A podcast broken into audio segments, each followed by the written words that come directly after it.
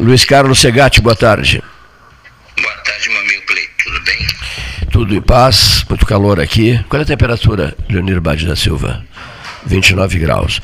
Vai conversar contigo em seguida o jornalista Henrique Medeiros Pires, ex-secretário nacional da Cultura, entusiasta de Pedras Altas, de Assis Brasil e de tudo mais que diga respeito à rica história do Rio Grande. Eu quero te pronunciar uma frase para esse início de conversa. A frase é esta: Eu não faço outra coisa. Eh, nas últimas, não tenho feito outra coisa nas últimas 48 horas a não ser tratar de Assis Brasil e do, e do Castelo de Pedras Altas que tu acabas de comprar o, o, estás, estás ao microfone da Universidade Católica de Pelotas AM, falando diretamente de Santa Maria da Boca do Monte. É isso? É um prazer imenso falar contigo aí, com teus ouvintes. É uma satisfação imensa poder participar desse grandioso programa aí. Eu gostei muito de uma frase tua. Primeiro eu te fiz, primeiro tu me fizeste uma pergunta.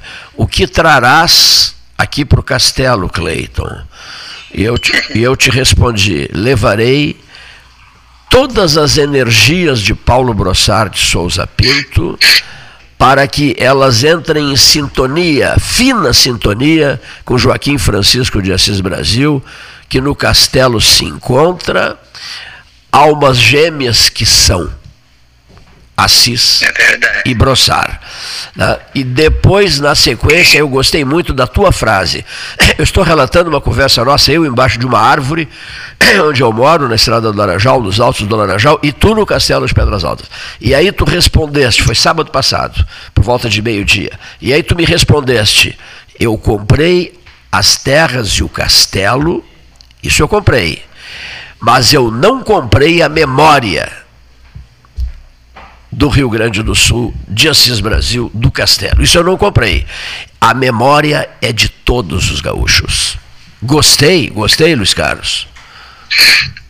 É, eu, se tu me permite, é, eu acho, acho não tenho certeza que a história e o legado deixado por Assis Brasil não tem dono pertence a toda a sociedade, a todos os brasileiros e todas as pessoas do exterior que tiveram uh, prazer de conviver com ele e todo, toda essa história, todo esse aprendizado, toda essa dedicação que ele fez e teve né, para com o Brasil, para com o mundo todo, né, porque ele trabalhou em vários países, né, e sempre pensando no que era melhor para todos, né.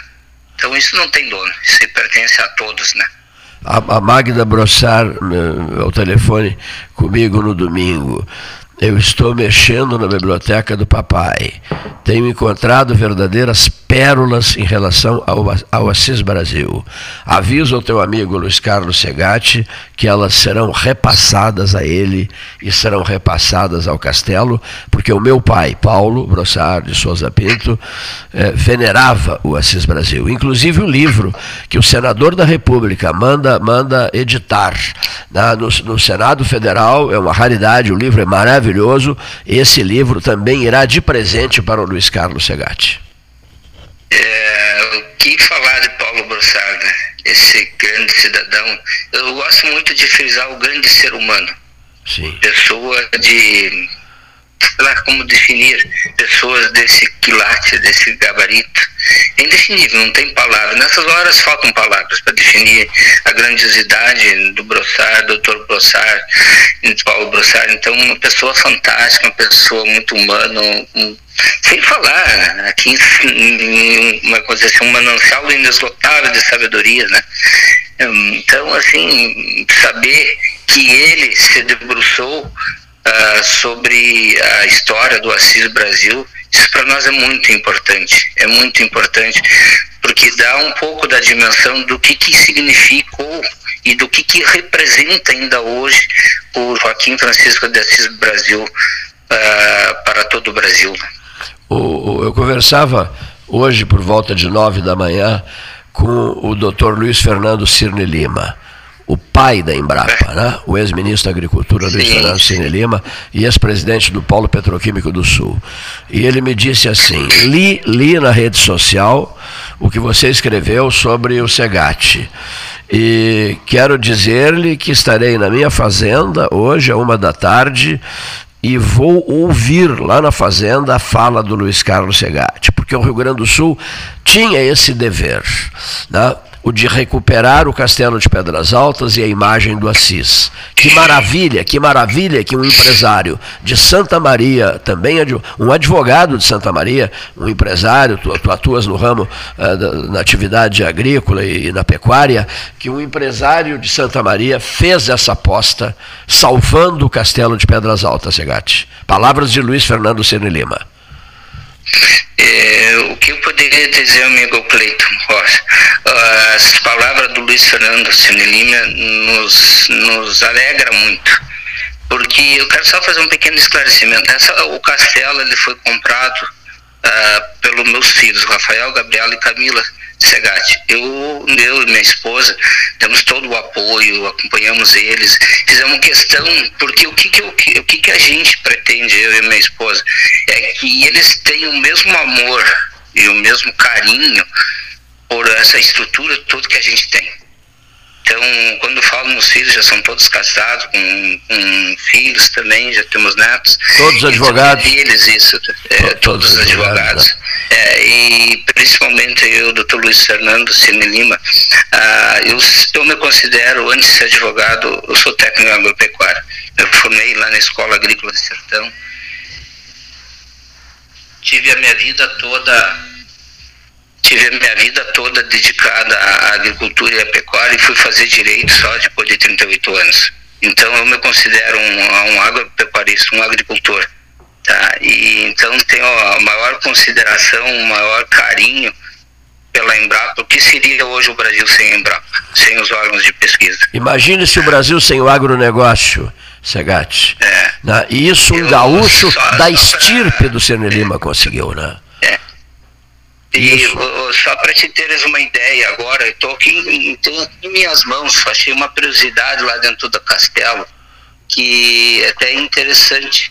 É, vocês devem ter ouvido falar muito daquela revista de Cultura dos Campos. Sim.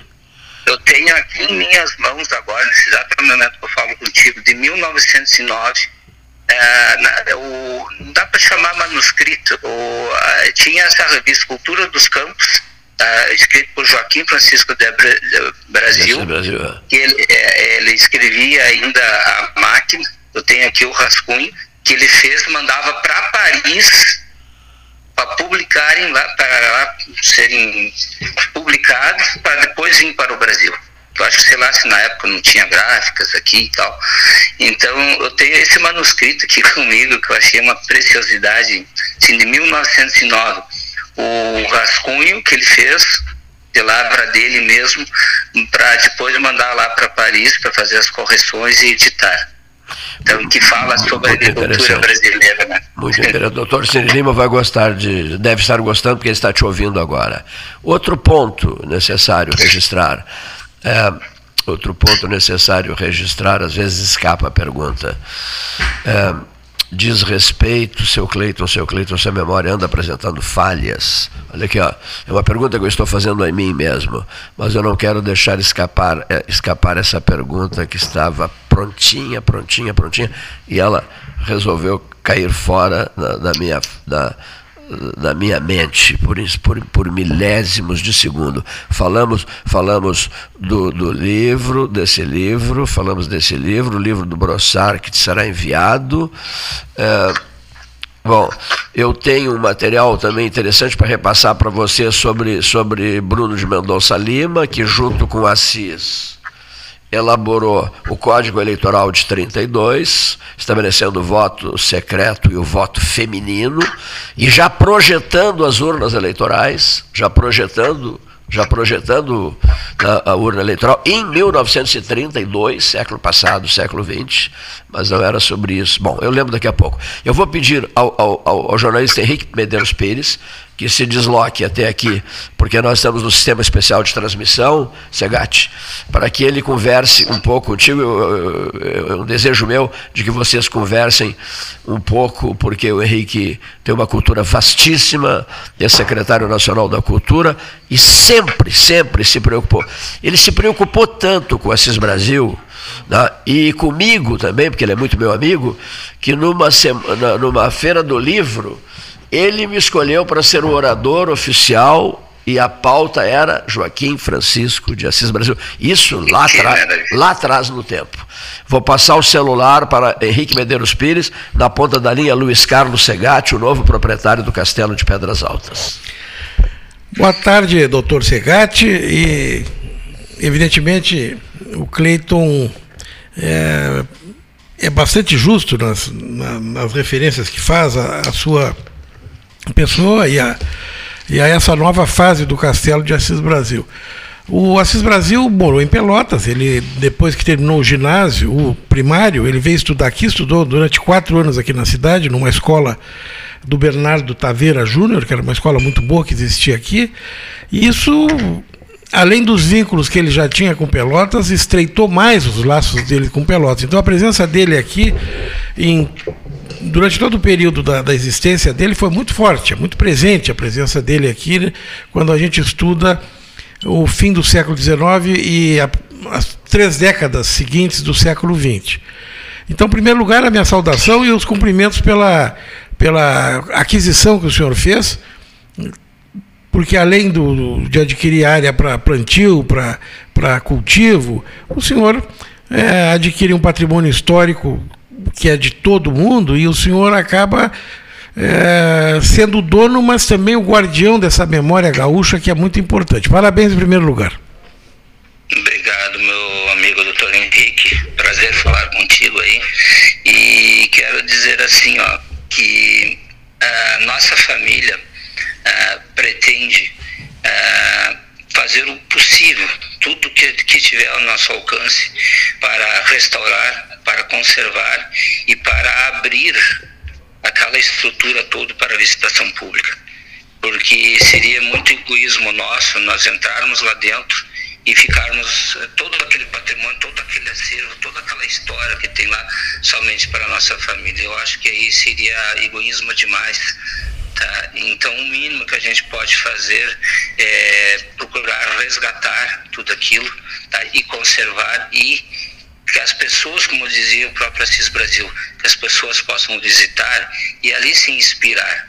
É, o, o, o senhor não tem ideia dos aliados que o senhor vai encontrar. Vou lhe dar um exemplo.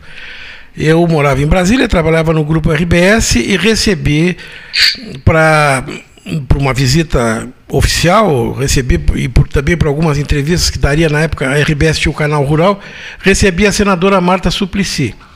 E no meio da conversa, eu pergunto para ela, senadora, eu fui ao castelo de Pedras Altas, almocei lá, e quando eu fui tomar um cafezinho no, na biblioteca, eu notei que tem um lindo porta-retratos de prata com a sua fotografia e do senador Eduardo Suplicy.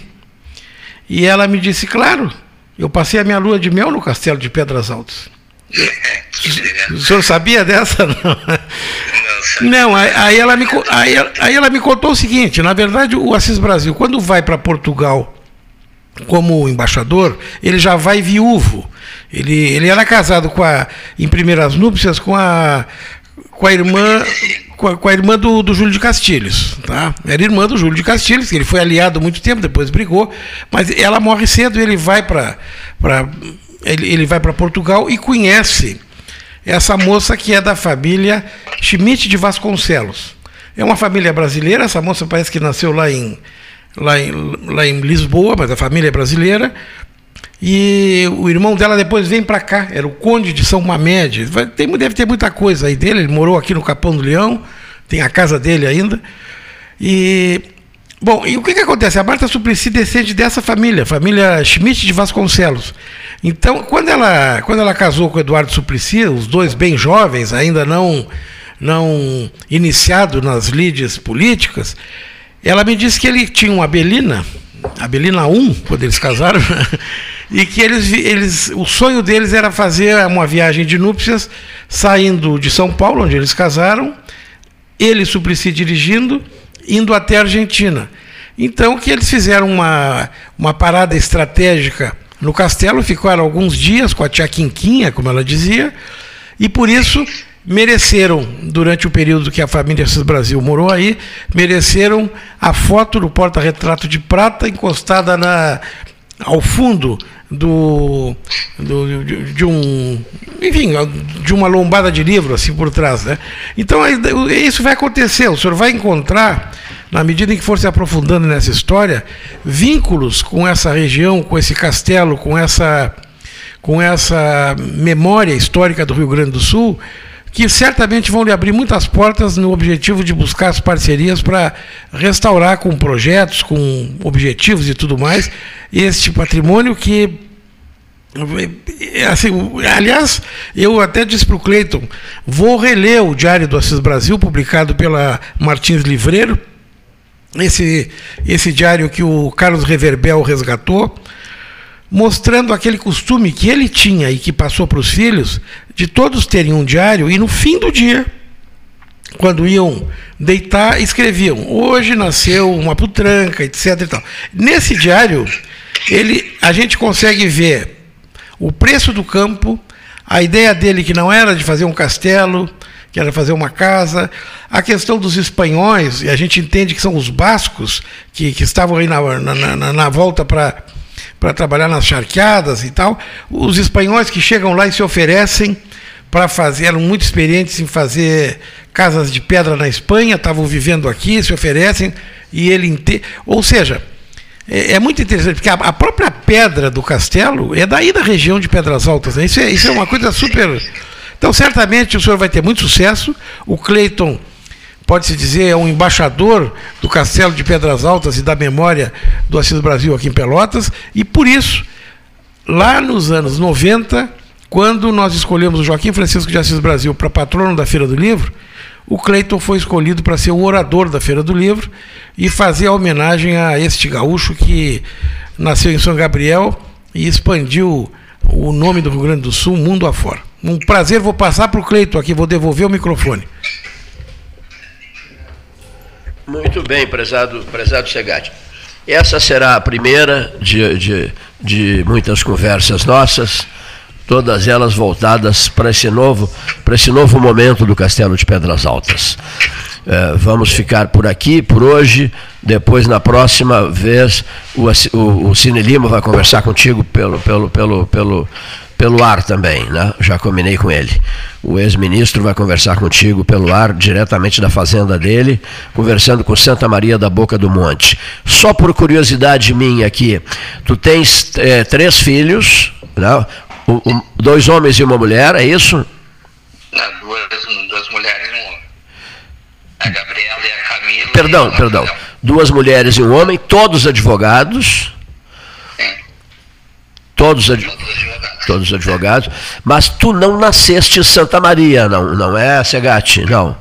Não, eu nasci em, nasci em Tapejara. Tapejara. Nasceste. Um dos meus filhos nascido em Santa Maria é o Rafael. A Gabriela é de Panambi é e a Camila é de Rosário do Sul. Rosário do Sul. Ah, o Henrique Pires te pergunta: ah, o goleiro Segatti, o famoso goleiro Segatti, há parentesco entre vocês ou não? Olha, Segate, Segate com Temudo é uma única família só. Uma única família. Prova é, provavelmente são, devem ser sim. Bom, e, e a última pergunta, aqui, é, aqui, aqui, aqui a gente trata de tudo. Torces por algum clube de futebol aí em Santa Maria? Eu, Santa Maria, por, pelo Interzinho. Pro Inter, o, Inter, o Inter de Santa Maria, que maravilha. É, pro Inter de Santa Maria. E no estado tem que ser gremista, né, cara? e jogará com o Pelotas, é isso? O Inter de Santa Maria. Exatamente, vai poder visitar Pelotas, né? Semana que vem. na, na próxima semana, né?